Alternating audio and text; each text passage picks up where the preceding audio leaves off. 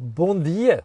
Com o mesmo entusiasmo com que normalmente nós chegamos às sextas-feiras. Edição da Cor do Dinheiro, do dia 10 de janeiro do ano da graça de 2022. Duas coisas antes de irmos ao programa de hoje. Primeira, hoje, dia 10, recomeçam as aulas presenciais. Valha-nos Deus e, sobretudo, valha-nos o facto desta conversa do ai, se calhar é melhor ainda pôr a malta em casa ficou de lado. Em segundo lugar, lembrar-lhe que por causa disso você vai ter um aumento do trânsito, não é? Portanto, se não saiu de casa, é melhor sair já, nem que ouça a cor do dinheiro mais tarde. Terceiro ponto, vou recordar que esta semana o Think Tank vai para o ar na quarta-feira e não na terça, novamente por limitação de um dos partimentos no painel. As minhas desculpas.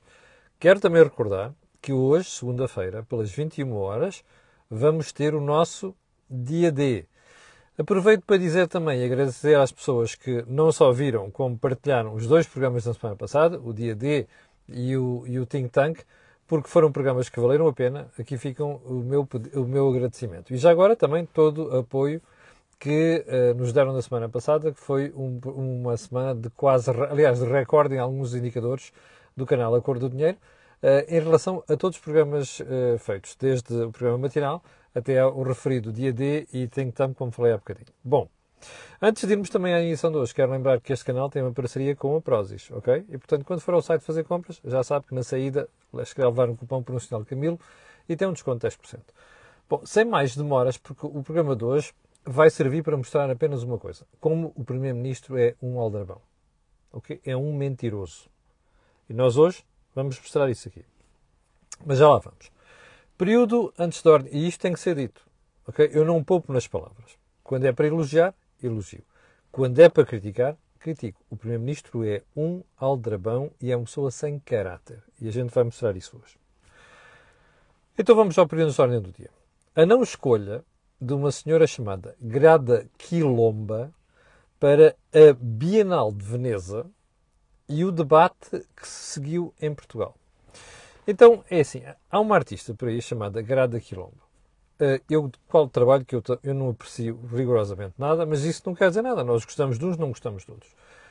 E, ao contrário do que esperava, nomeadamente por certos setores da sociedade, ela não foi escolhida por responsabilidade de um dos membros do júri para uh, representar Portugal na Bienal de Veneza. Uh, o debate que sucedeu foi absolutamente deplorável e lamentável em Portugal.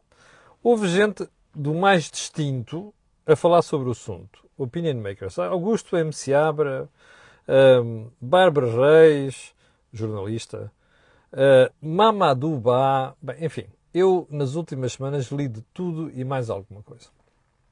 O que mais me espantou naquilo eram os argumentos de racismo que a senhora é negra, não sei quantos, e que a malta não quis escolhê-la para a Bienal de Veneza. Bom, aquela conversa habitual. E nós chegamos ao cúmulo de ver uh, pessoas como o referido senhor Mamadou Ba escreverem artigos com este título. A linha Maginot da branquitude. Percebeu bem? A linha Maginot da branquitude eu continuo, uh, começo a pensar que nós em Portugal temos gente. Ah, ainda para mais, depois houve algumas destas pessoas, como o próprio Mamadou e outra senhora Ana Teixeira Pinto, que entretanto escreveram os artigos sobre isto, um, que um, acusaram explicitamente, inclusive o próprio público, o jornal público, de racismo. Bom, isto é para perceberem a paga que têm ao dar espaço também a gente desta. O que eu achei inacreditável foi que ver pessoas como Mamadou falarem em comentariado branco. Bom, como eu já me cansei de falar aqui, não reconheço a qualquer idiota a conversa sobre Portugal é uma sociedade racista. Ok? Portugal tem racistas como Portugal tem outras coisas. Não é uma sociedade racista. Esta gente não faz mais nada do que tentar inflamar a sociedade para criar um problema que não existe. Isto é muito típico da esquerda e da extrema esquerda, ok? Também é da extrema-direita, mas é muito típico da esquerda e da extrema-esquerda que são predominantes em Portugal. Este debate é uma coisa deplorável e deprimente. E já agora fica aqui o meu gozo para com alguns meios de comunicação que continuam a dar o destaque que dão. Não é, não estou a dizer para não, não, não, não, não, não falarem das coisas. Agora, dar o destaque que dão ao Mamadou Ba vai, vai, vai dar nestas coisas. Bom, segundo ponto, ainda no período de ordem do dia, hum, as sondagens de opinião e o impasse que pode sair das próximas eleições. Não sei se reparou, mas na sexta-feira foram conhecidas, foi conhecida uma nova sondagem que dá 38% ao Partido Socialista. Eu recordo que nas eleições anteriores teve 36%. Lá está o efeito de vitimização que conseguiram os partidos de extrema-esquerda uh, com o que fizeram. E o PSD dá 32%. Bem, como vocês sabem, já houve outra sondagem que deu o PSD mais próximo do PS. Eu acho que isto é um desastre para a direita, sinceramente. Ao contrário do que aquilo que alguns, algumas publicações, alguns analistas vieram dizer, ah, isto, o PSD num ano reduziu para metade a diferença, não sei, mas é uma vergonha. Seis anos do governo do PS, o desastre que é para a economia, e você vai ver isto com os anos, não se percebe agora. O desastre que é no SNS e na educação, e o Partido Socialista está à frente do PSD com 6 pontos percentuais Pronto, eu já sei que me vêm para aqui dizer, ah, e as sondagens e não sei o quê, olha as autárquicas, que vocês vão ter todos uma surpresa. Tudo isso pode ser lícito. O que eu quero dizer é, acho extraordinário como é que o PS consegue ter esta vantagem sobre o PST ao fim destes anos todos. Agora, como já se percebeu também, há aqui outras, outros números para analisar. O primeiro é perguntar isto. Nós estamos perante uma situação em que vamos ter um impasse uh, muito parecido com aquele que sucedeu em 2019. Os números parecem apontar para aí. A segunda questão é: esta sondagem já dá o chega atrás do Bloco de Esquerda e do PCP. E há aqui várias interrogações sobre isto. Primeiro, como é que dois partidos que, se, que provocaram esta crise ainda conseguem ter aquelas, aquelas, uh, aquela projeção uh, que apareceu na sondagem publicada na sexta-feira? Em segundo lugar, olhando para o Chega, aqui há uma pergunta a fazer. É que eh, esta sondagem anterior já não deixam o Chega tão seguro quanto aquilo com que sonhava depois das autárquicas e também depois das presidenciais. Uh, e deixa uma interrogação. Será que a estratégia de André Ventura começou a bater na parede? Ou seja, aquela conversa do muita crítica, mas pouco programa por trás, um, ou então uh, o, a questão, o efeito da bipolarização começa a fazer efeito, começa a fazer sentido na sociedade portuguesa, não sabemos. Mas são questões que esta sondagem está a colocar e que, com muita probabilidade, nós na próxima, e parece que vem aí agora uma catadupa de sondagens nos próximos dias ou nas próximas semanas, uh, podem dar pistas sobre isto e convém estarmos atentos. Mas há aqui uma coisa muito importante no meio disto tudo. É perceber que hum, nós podemos estar perante uma situação de impasse face àquilo que são os números que se perspectivam. Bom, então vamos agora à questão principal de hoje. António Costa é um político sem caráter, ok? Absolutamente sem caráter e provou ontem no debate com Francisco Rodrigues dos Santos. Aproveito já para dizer uma coisa. Chicão ganhou o debate a António Costa. E eu vou explicar porquê agora. Primeiro, António Costa, uh, Chicão fez muito bem, porque a certa altura começa a meter na conversa a ideia de depois nós tivemos um momento difícil por causa, e ficava-lhe bem reconhecer o trabalho que foi feito pelo governo do, do PSD e do PS, do, do CDS, quando teve que aplicar um programa que nem era seu, que era o programa da Troika. António Costa aqui mostrou o primeiro traço do seu caráter, que é vira-se e manda a piada sobre o governo da Troika. O que eu tenho pena aqui é que Francisco Rodrigues Santos não tenha sido suficientemente contundente para se virar para António Costa e dizer assim: olhe, a culpa não é do Passos, a culpa é do Sócrates, que foi seu primeiro-ministro. A, culpa é do Sócrates, que foi primeiro-ministro do Partido Socialista. Porque o, António, porque o, o, o, Zé, o, o, o Zé Sócrates deixou uma insolvência. E o que aconteceu a seguir foi que a Troika, com os seus executores chamados PSD e CDS, acabaram por gerir essa mesma insolvência. Eu tenho pena que os líderes da direita, não, não, com, com frequência, não chapem isto na cara de António Costa, porque ele não tem vergonha. Primeiro ponto. Segundo ponto.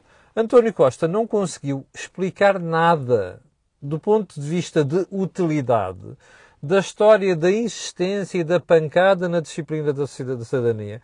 Eu devo dizer que não me faz confusão ter uma disciplina de cidadania, faz-me confusão é ter o conteúdo que está na disciplina de cidadania e mais, que é a opção ideológica que ele fez na educação, nomeadamente não soube responder à crítica de Chicão, quando ele se virou para ele disse assim, olha, está a ver, o senhor travou as escolas privadas que tinham um contrato com o Estado e tirou com isso liberdade de escolha às famílias. Este é que é importante, isto é que é importante.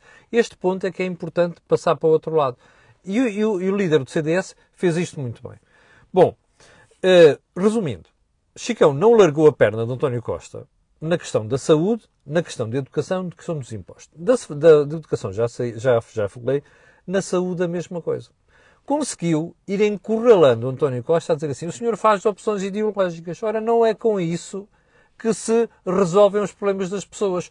O problema do, uh, das listas de espera, o problema das pessoas com problemas de oncologia que não ficaram resolvidos, nem sequer foram operados, conseguiu passar isso muito bem. E conseguiu passar a ideia de que António Costa, apenas por critérios ideológicos, penalizou os privados na questão da gestão da saúde. E deve ter sido por isso que António Costa se sentiu tão encurralado que acabou por meter a pata na poça, como vamos ver a seguir. Mas ainda, em último lugar, onde é que eu acho que Chicão não esteve bem? Na questão dos impostos. Porque, de facto, explicou muito bem que António Costa é o autor da carga fiscal mais elevada de sempre, que é um aspecto que, como você sabe, que nos acompanha, eu insisto aqui com alguma frequência. Mas depois não soube levar isto para a frente. Nomeadamente quando António Costa se virou e disse assim: Ah, não, o senhor, eu baixei os impostos. O único problema é que a carga fiscal sobe porque há mais emprego. Bom, isto é uma falácia que o Dr. António Costa aprendeu com o Dr. Mário Centeno.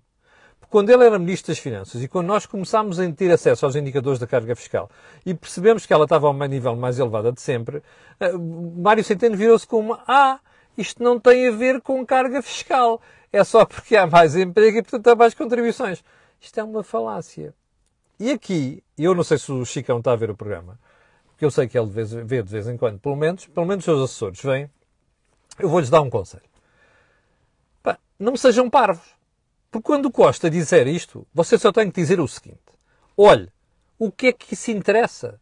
Se você tem a carga mais elevada de sempre, tanto na segurança social, que são as contribuições para a segurança social, como para os impostos, embora aqui António Costa negue, e é mentira, percebe? Porque ele baixou os impostos diretos e aumentou os impostos indiretos. E Chicão devia ter dito isto ontem.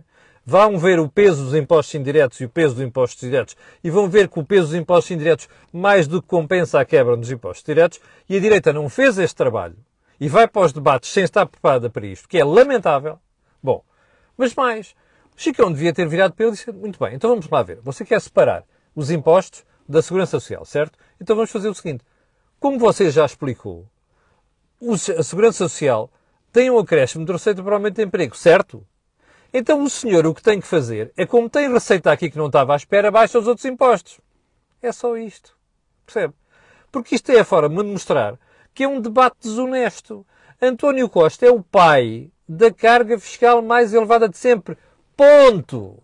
A direita tem que lhe tirar isto à cara em cada oportunidade que tem. E tem que passar para as pessoas cá para fora esta mensagem. Este senhor é um mentiroso baixou os impostos diretos, aumentou os indiretos mais do que compensou isso e, pior do que isso, percebe que a carga fiscal vai aumentando e não alivia os impostos ao resto dos portugueses.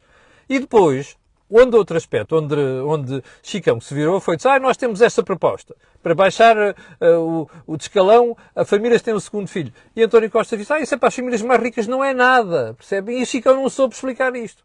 O que eu tenho pena, eu sei que ele não é de economia, nem é de gestão, mas alguém tem que treinar Francisco Rodrigues dos Santos e Rui, uh, Rui Rio e uh, Figueiredo, Coutinho Figueiredo, que ainda mais é da, da, área de economia e gestão, para, para responder a esta gente que é, isto é pura demagogia. Infelizmente isto não passou claramente ontem no debate de Rodrigues Santos. Agora, moral da história. Há aqui dois pontos. António Costa não percebe nada de economia. António Costa não percebe nada de impostos. Nota, se você que está a vê-lo discutir, E ele sai-se com aquilo que alguém lhe superou ao ouvido. Ele nem sequer tem a flexibilidade de Mário Soares. Mário Soares não percebia nada daquilo, mas tinha uma arte da retórica capaz de, de levar o outro tipo a calar-se à frente. Este senhor não sabe fazer isso. Ou seja, é mau aluno. Não consigo perceber como é que a esquerda não encosta à parede e não dá uma surra em matéria de impostos. É uma oportunidade perdida. Bom, tudo somadinho, uma coisa é certa. Chicão ganhou o debate António Costa. Bom, já agora só um pormenor. Normalmente, eu tenho dito aqui nas últimas semanas que as pessoas me dizem para ir ver o que diz Marcos Mendes. Eu ontem tive a felicidade, logo depois do debate, ter visto Marcos Mendes. O que eu achei espantoso foi Marcos Mendes. Ele deve querer ficar bem com todos. A dizer que António Costa assume um pós de Primeiro-Ministro. A sério. Eu tenho a sensação que Marcos Mendes não viu o debate com André Ventura, que eu comentei aqui na sexta-feira, em que António Costa foi tão rasteiro quanto foi André Ventura. Não. Não vale a pena virmos com estas histórias. António Costa está com uma estratégia diferente do que estava em anos anteriores, mas tem vindo a perder alguns debates. E mais só não perde, não perde porque ó, porque a direita não sabe lhe à cara, entre aspas, atenção, e estou a, estou a fazer uma referência àquilo que António Guterres uma vez disse, ir às fuças da direita, não é? A direita não sabe encostá-lo à parede em matérias de economia e gestão, apenas por isso. Bom, agora vamos ao problema de caráter de António Costa. Bom, eu vou-lhe vou-lhe passar aqui a parte do vídeo sobre o debate de ontem para você perceber a falta de vergonha de António Costa, ok?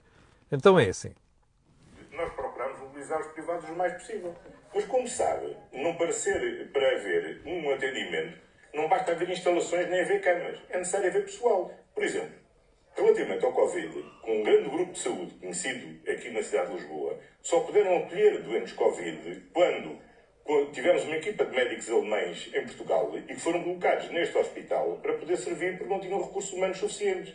Portanto, não vale a pena de dizer que é uma questão ideológica, como se aliás a sua não fosse também uma questão ideológica. Isso.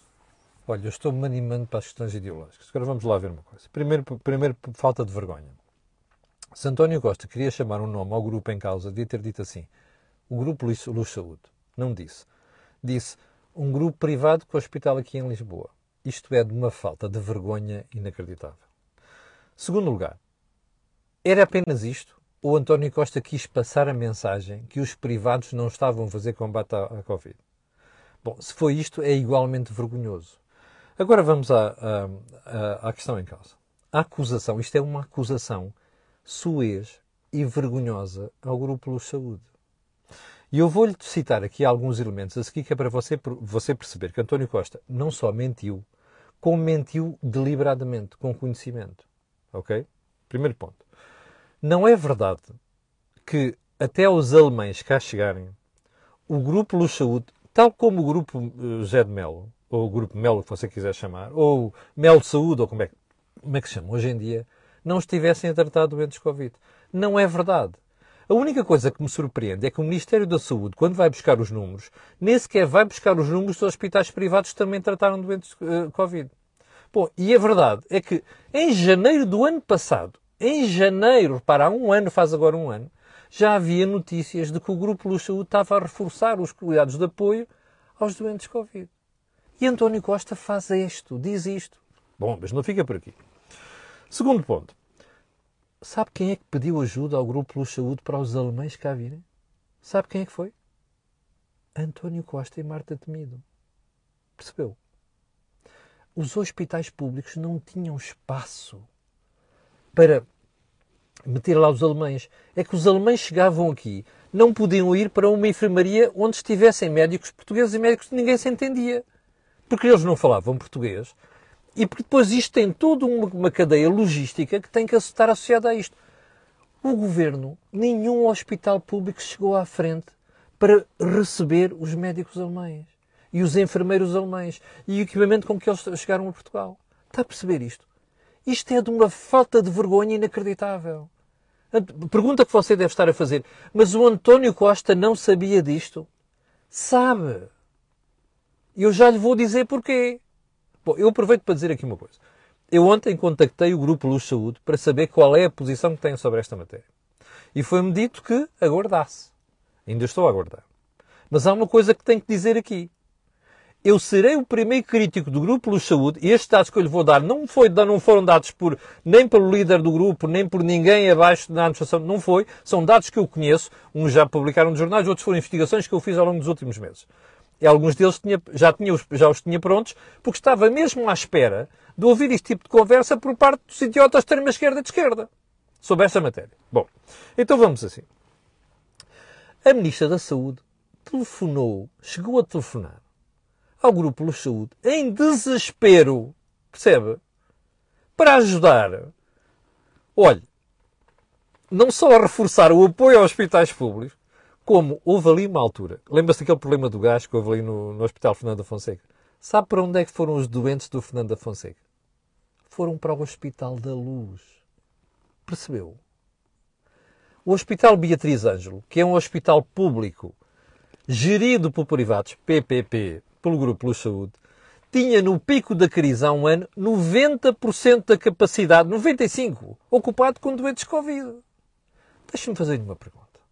Para onde é que você acha que foram os doentes do Hospital Beatriz Ângelo quando precisaram de tratamento? Nomeadamente doentes Covid. Foram para o Hospital da Luz. O Hospital da Luz andou a fazer cirurgias do Hospital Santa Maria. Está a perceber? Depois destes dados todos, o Primeiro-Ministro tem a distinta lata. Isto tem um nome que eu não lhe posso dizer aqui, percebe? Mas você já adivinhou qual é. Dizer o que disse, está a perceber? Mas quer mais? Eu vou-lhe dar mais. Bom, sabe o que é que aconteceu durante, depois desta história toda? O senhor ministro, primeiro-ministro agradeceu aos responsáveis do Grupo Luz Saúde. Percebe? Por, apenas por isto. Os alemães chegaram aqui, tiveram um hospital onde, percebe, se conseguiu encafuar as pessoas e os médicos num sítio em que entregaram uma unidade apenas para os alemães, percebe? Uma aquilo que se chama uma enfermaria só para os alemães, e eles saíram daqui com uma, com uma ideia ainda minimamente decente sobre Portugal. Porque imagina o que era se os alemães tivessem ido encafu encafuados no Santa Maria, percebe? No Correio Cabral, no, onde você quiser, no, no Fernando da Fonseca, ou onde você quiser. Primeiro não havia espaço, está a perceber? Segundo os hospitais, não se prontificaram a fazer isto. E o Primeiro-Ministro, depois desta história toda, e depois de em privado ter agradecido ao Grupo uh, Luz Saúde, o que fez, tem a falta de caráter de fazer aquele papel ontem na televisão. Como quer dizer, é para aqueles tipos não tinham gente, foram os alemães que vieram para aqui salvar. Bom, eu até lhe vou dar mais um dado que ninguém de Luz Saúde, Luz Saúde me disse. E eu sei, percebe? E eles não sabem que eu sei. Mas eu vou dizer aqui, que é o seguinte. Sabe quando os alemães cá chegaram, vinham com algum equipamento que tinha 10 anos menos do que algum equipamento que está no grupo de saúde. Quero um exemplo. Ventiladores. Os ventiladores da equipa alemã cá esteve eram 2006, 2007. Percebe? Versus equipamentos ventiladores que estão ali no Hospital Luz Saúde que são de 2009, 2019, 2020. Está a perceber isto? Deixa-me só fazer uma pergunta. Foi por causa disso que os alemães prestaram um mau serviço? Não. Isto só mostra uma coisa. Às vezes o problema não é um problema de tecnologia. É um problema do pessoal que está a lidar com os doentes. É preciso saber o que está a fazer. Está a ver isto? Depois desta história toda, o António Costa, Primeiro-Ministro, que é um aldrabão da pior espécie, vai fazer esta figura para a televisão. Isto é de falta de caráter. Percebe? Eu, é a razão pela qual eu nunca votarei na vida num indivíduo destes. Este senhor precisou de ajuda, foi a correr ao grupo da saúde a pedir ajuda e depois a seguir é como um escorpião, percebe? Que pede ao sapo para atravessar o rio e a meio da travessia pica-o mortalmente. Isto, em português correndo, costuma-se dizer assim: epá, este tipo vende a mãe por 10 tostões. É o que isto quer dizer, percebe? António Costa é isto. Isto é de uma falta de vergonha inacreditável apenas com um objetivo. Quer dizer assim, os privados são os mausões, não precisam, percebem nada disto, não têm condições e, portanto, eu quero ganhar votos aos tipos do Bloco de Esquerda e do PCP. É isto que António Costa pretende. Pá, pode ganhar os votos a quem quiser, mas há uma coisa que eu, como cidadão e como analista, não lhe admito, nem nunca vou admitir a ninguém, nem a ele, nem a nenhum político. É contar histórias com esta falsidade com que o Primeiro-Ministro contou ontem. Está a perceber? Eu só espero que hoje o Grupo Luz Saúde tenha a coragem de pôr um comunicado cá fora a chamar nomes, entre aspas, àquilo que foi a atitude vergonhosa e porca do Sr. Primeiro-Ministro ontem. Não há outros termos para designar isto. Bom, não sei quanto tempo é que já temos desta brincadeira. Pois, já, já, já exageramos nisto tudo. Há dois, dois pontos apenas que eu, eu gostava de pegar nisso, que era o debate entre Rui Tavares e Inês Sousa Real e o debate entre Coutinho Figueiredo e André Ventura. Mas olha, como já exageramos dramaticamente nisto, eu vou deixar esta matéria para amanhã. Peço desculpa, eu sei que há mais debates hoje, mas tenho mesmo de deixar amanhã. Mas, uh, frase da semana, aquilo que nós hoje poderíamos estar a falar, falar de frase da semana. Que faltou dizer ao Chicão ontem, ao, ao António Costa. Nós tivemos que gerir a insolvência que o socialismo de Vossa Excelência deixou. Percebe? Era isto que António Costa precisava ter ouvido ontem. Bom, chegamos ao final. Como sabem, eu não poupo nas palavras. Quando tenho que criticar, critico mesmo. E, portanto, mantenho tudo aquilo que disse hoje sobre o Sr. Primeiro-Ministro. E, portanto, chegamos ao final do programa de hoje. Eu quero agradecer a Vossa Excelência, 7.700 pessoas em direto. Quero, quero pedir a estas pessoas e a outras que vão ver o programa que façam aquilo que peço sempre. Que é colocarem um gosto e fazer a partir das redes sociais. Já sabe porquê. Percebeu hoje, não percebeu? E sexta-feira. Aquilo que você ouve aqui, não ouve mais sítio nenhum. Obrigado, com licença. Até logo às 21 horas. E mi mabo amanhã às 8 da manhã aqui. Está bem? Muito obrigado e até logo.